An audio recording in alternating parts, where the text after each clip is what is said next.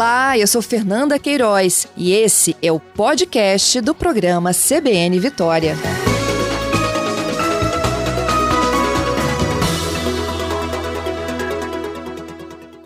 Professor Eustáquio, bem-vindo ao CBN Vitória. Bom dia, bom dia, Fernanda, bom dia, ouvintes da CBN. Estamos aí, Fernanda. Professor, explica pra gente por que o preço da gasolina chegou a esse patamar. Em algumas regiões ele já é comercializado até a R$ reais. Fernanda, a gente tem que entender é, como é feita a composição do preço da gasolina, do álcool, do, do diesel, né? Principalmente desses derivados de petróleo, gasolina e, e, e, Há uma diferença entre o preço da gasolina e os aumentos que nós vimos acompanhando aí nos últimos, nos últimos anos. Né? A gasolina, ela tem, na composição do preço, valor do insumo, né, que vem do, do petróleo lá do refino, e tem as contribuições. As contribuições federais e as contribuições é, estaduais. Além disso, compõe também o preço da gasolina o álcool, o etanol que é colocado, adicionado, né? que hoje nós estamos com um percentual de 27%. Então, esses fatores é que compõem o preço da gasolina. O preço uhum. atual da gasolina é função de todos esses, esses componentes aí. Professor Eustáquio, minha equipe está pedindo para a gente refazer a ligação, o contato, para que os ouvintes consigam entender melhor. Está tá dando uma interferenciazinha. Então, olha só, eu volto em um minutinho contigo, tá? Voltamos já em melhores condições dessa ligação. Bom, gente, já tem informações aqui de que o professor Eustáquio voltou conosco. Professor? Oi, Fernanda, bom dia. Oi, agora sim, agora a gente consegue te ouvir melhor. Professor Stack, o senhor tentava explicar para a gente, eu peço até a gentileza da gente repetir alguns trechos né, da primeira pergunta que eu lhe fiz, por que, que hoje a gente está pagando quase R$ reais no preço do litro da gasolina? Sim, Fernanda, a gente tem que entender é, como que é composto o preço da gasolina, né? A gasolina tem, na composição do preço, assim como o diesel, né, a, o insumo, que é o petróleo, e os impostos que são agregados e no caso da gasolina tem o, o diesel, o, o, álcool, né? Que hoje nós estamos aí com um percentual de 27%. Isso também entra na composição do preço do preço da gasolina. Então um, um, um dos motivos do, do, preço atual é o preço do petróleo. Hoje nós estamos aí com um barril em torno de 80, 85 dólares o barril, né? altíssimo. Isso é o preço internacional. E é isso que a Petrobras, que é quem destila no Brasil, que é quem refina, tem que praticar, para não, não ter prejuízo, então não ter diminuição em sua margem de lucro. Então, o preço hoje é em decorrência disso. Agora, professor, eu sei que o, o, preço do barril do petróleo já passou de 100 dólares, né? E, e, eu acho que a gente nunca viu uma situação tão, tão alta assim como essa lá na bomba para o consumidor. Bom, isso aí já entra, Fernando, uma questão de política governamental, né? É, se você partir do pressuposto que a Petrobras é uma empresa estatal, mas com, com, natureza privada também, ela pode, por lei de mercado, praticar o preço que ela, que ela quiser. Né? Nós temos, por exemplo, que em 2018, a, a fatia da, da, do preço né, que cabia às concessionárias era de 29,7%. Hoje, no preço da gasolina, por exemplo, essa fatia está em 35,6%. Então, é, houve uma determinada época que o governo segurava artificialmente o preço, o preço da gasolina. Era uma uhum. política de governo, né? Reduzia o lucro da empresa, né? Reduzia o lucro da empresa e beneficiava o consumidor. Só que isso foi polêmico na época, porque levou a, a, a queda, inclusive, no preço das ações, no caso aqui da, da, da Petrobras. Né? Foi quando o pessoal falava que a Petrobras quebrou. Mas não foi, é porque era uma política de governo você segurar o preço mais baixo, mesmo o petróleo estando a 130 dólares, o petróleo já chegou a 130 dólares o barril. E a gasolina era, era, era mais barata. Hoje o petróleo está aí em torno de 80, 80 e poucos e nós temos esse, esse, esse valor que é praticado. Uma outra coisa que nós temos que lembrar também é o preço do dólar, né? O dólar hoje está acima de cinco reais. Isso também acaba refletindo no preço. Então, se nós olharmos, é a margem de lucro da empresa, ou das empresas que, que, estão, no, que estão no mercado, e, e também a alta do dólar. Então, hoje o preço praticado é esse.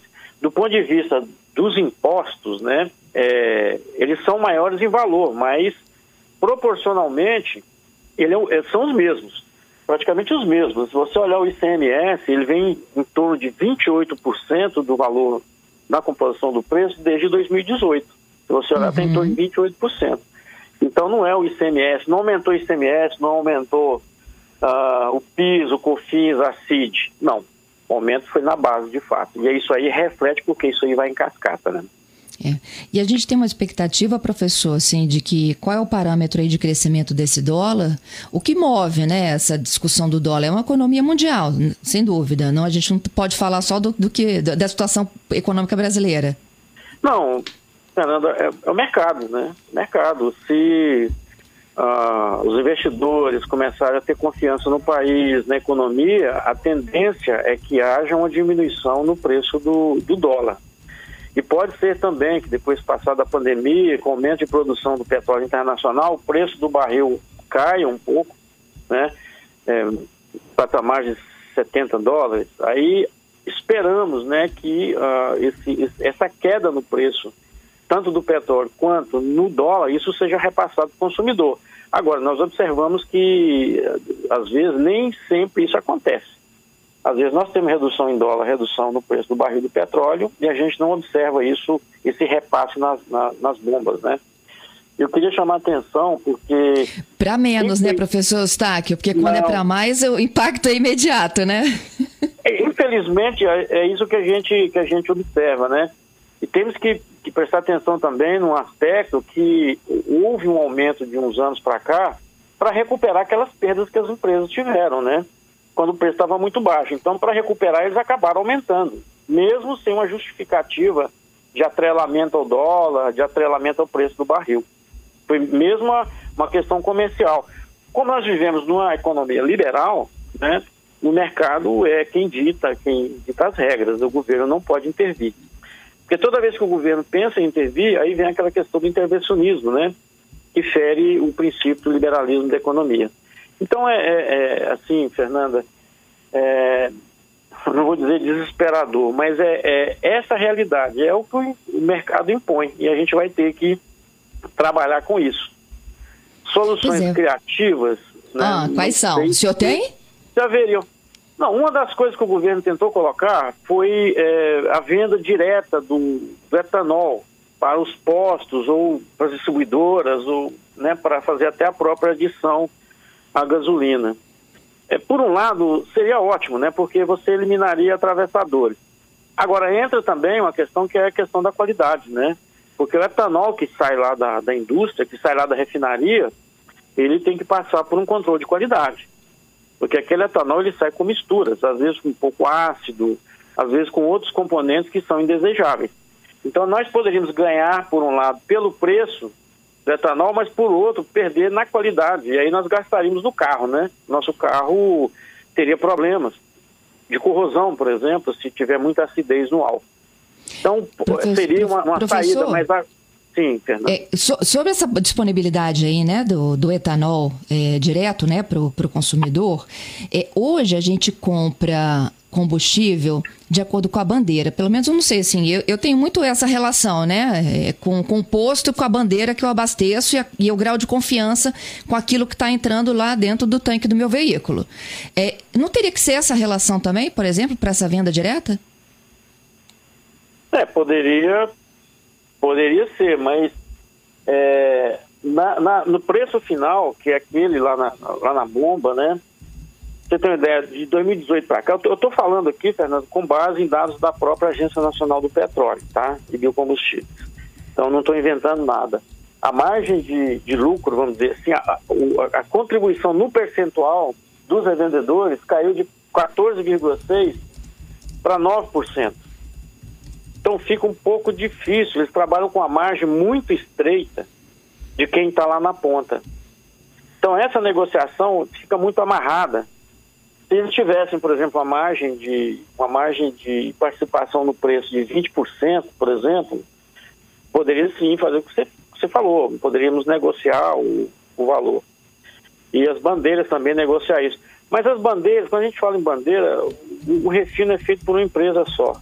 Então eles também ficam é, meio que reféns de quem está refinando no Brasil. Isso, é, com a desregulamentação e com a quebra do monopólio, isso no futuro, a gente pode esperar que haja essa, esse tipo de concorrência, mas não é num horizonte assim muito próximo, não. Entendido. Sobre o refino, já tem até algumas. Tem várias participações. Sobre essa do refino, particularmente, a pergunta do Giovanni é a seguinte: Professor, é verdade que a nossa gasolina vai para fora para ser refinada e volta? Não, nossa, nossa gasolina, ela. Nossa gasolina é refinada aqui, aqui no Brasil. Nós temos. Nós não temos um parque de refino adequado aos nossos petróleos. Né? Nosso parque de refino ele foi construído na década de 70 e adequado a petróleo, petróleos árabes, petróleos com, com outra qualidade. Quando nós começamos a produzir, nós tivemos que fazer certas adaptações. E isso acaba impactando até na, mesmo na, na, na qualidade. Mas a gente refina. Se o Brasil importa hoje, não é que o petróleo vai para fora para voltar. O Brasil pode importar um insumo direto. O Brasil importa nafta, por exemplo. A nafta é um dos componentes da gasolina compra nafta e essa nafta ela pode ser manipulada, né, porque a gasolina ela não é um, um composto, ela, é uma mistura de vários compostos, 100, 150 compostos, dependendo. E a composição é dependente, é dependente dessas naftas e seus derivados. Então o Brasil compra nafta para produzir algumas gasolinas de, de qualidade de qualidade superior. As próprias concessionárias ou distribuidoras né, compram essas naftas e fazem essa manipulação sob controle da, da própria Agência Nacional do Petróleo.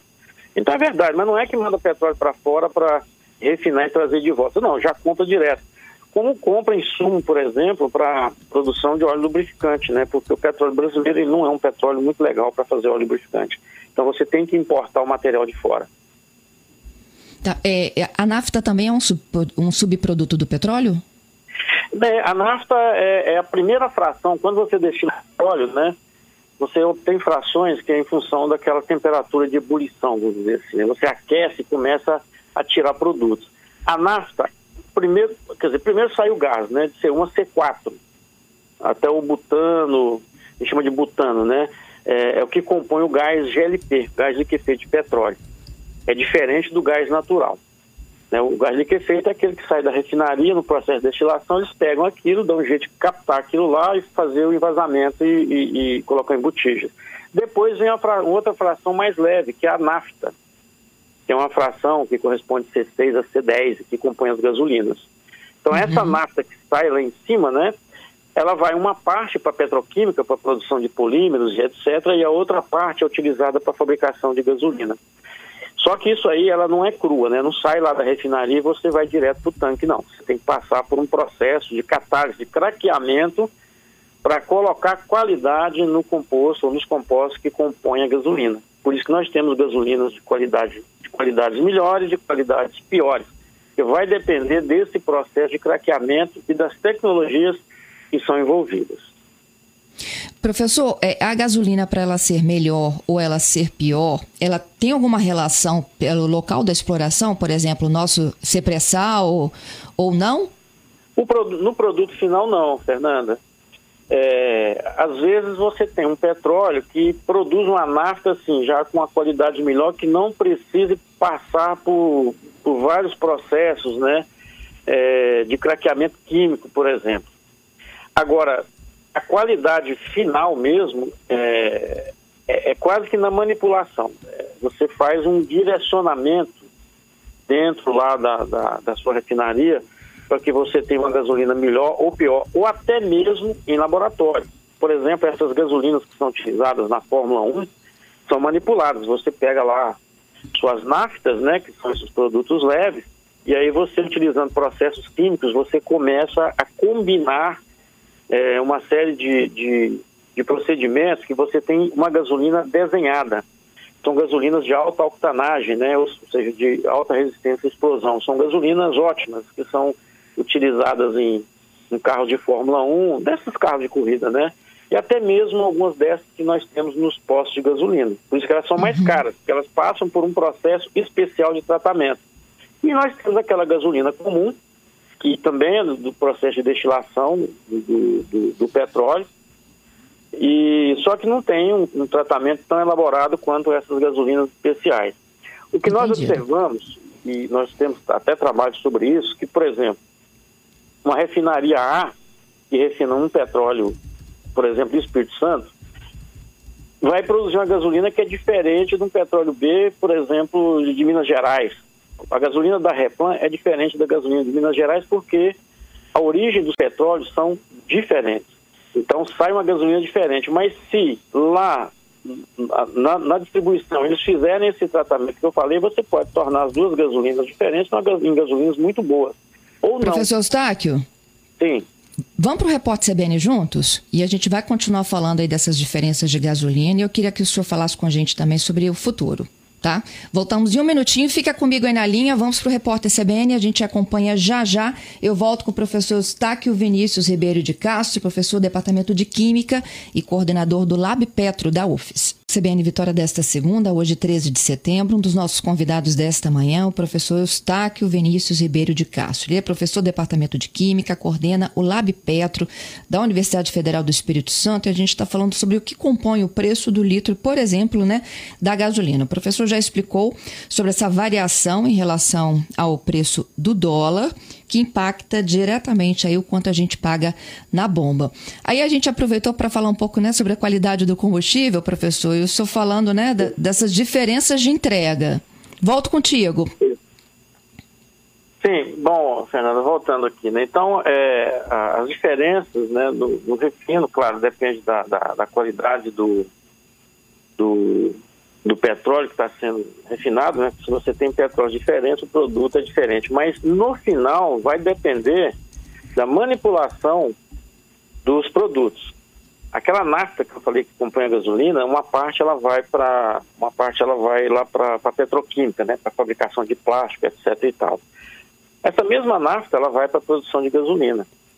Então, se nós temos a gasolina da Replan ou da Revap ou da Regap, ela pode ser manipulada, ou elas podem ser manipuladas e darem produtos finais de qualidades é, idênticas ou similares, né?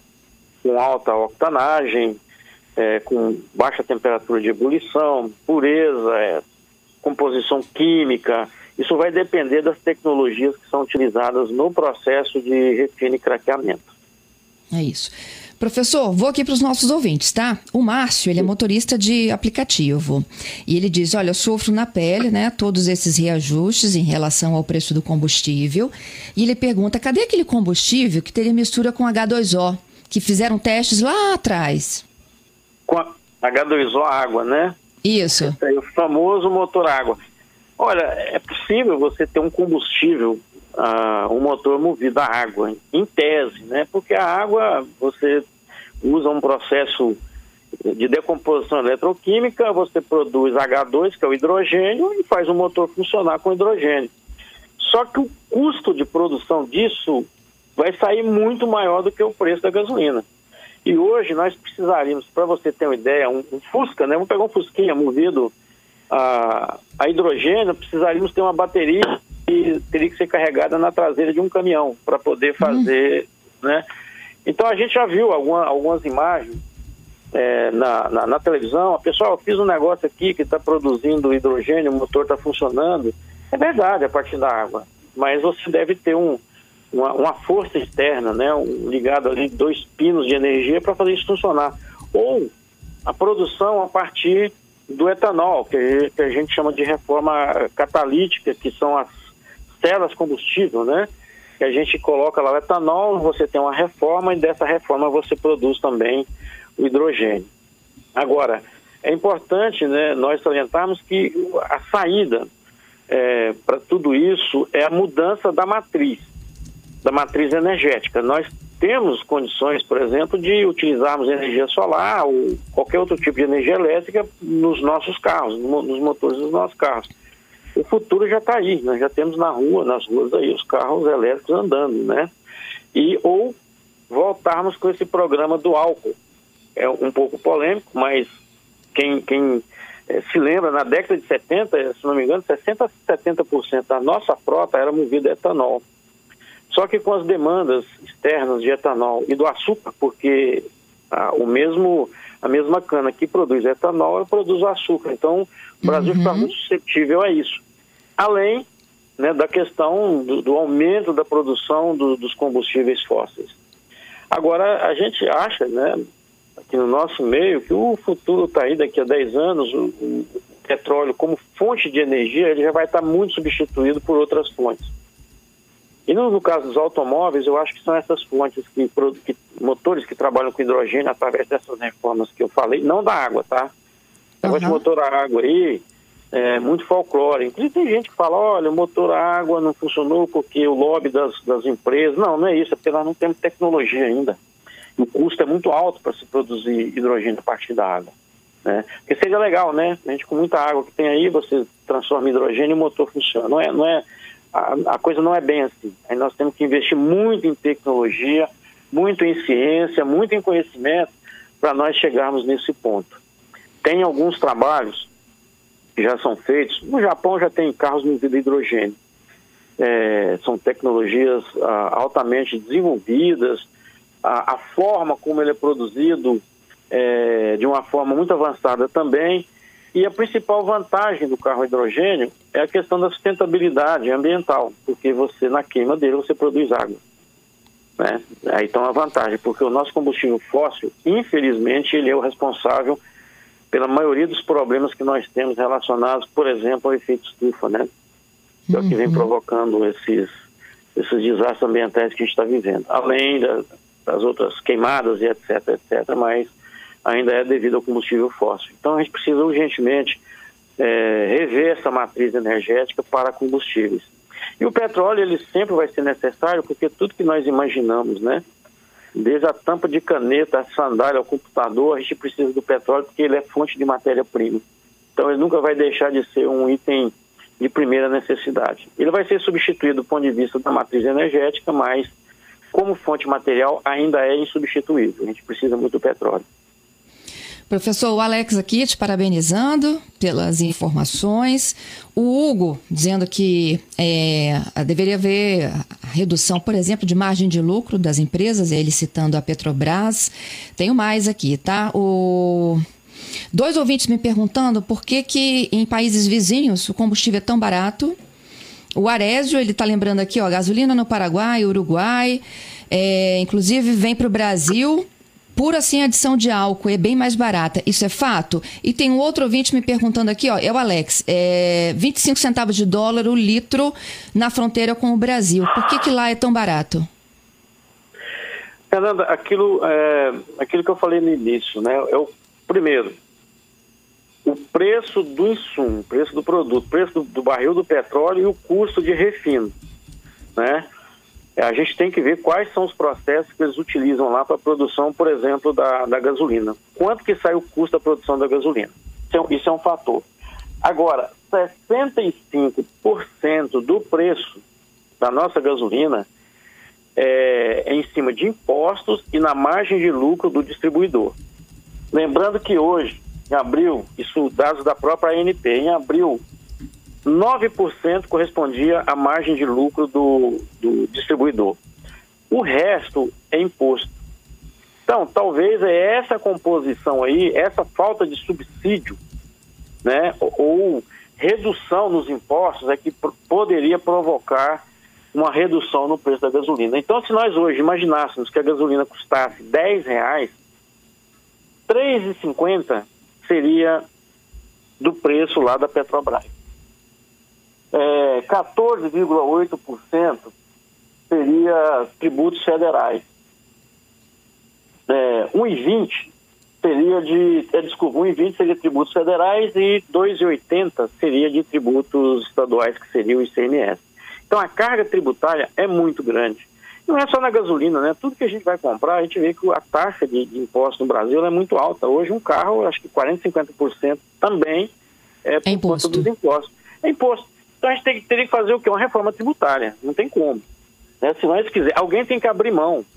Não é só abrir mão, porque é, é difícil, né? Como é que o Estado abre mão de 28% da receita? Não é tão trivial assim.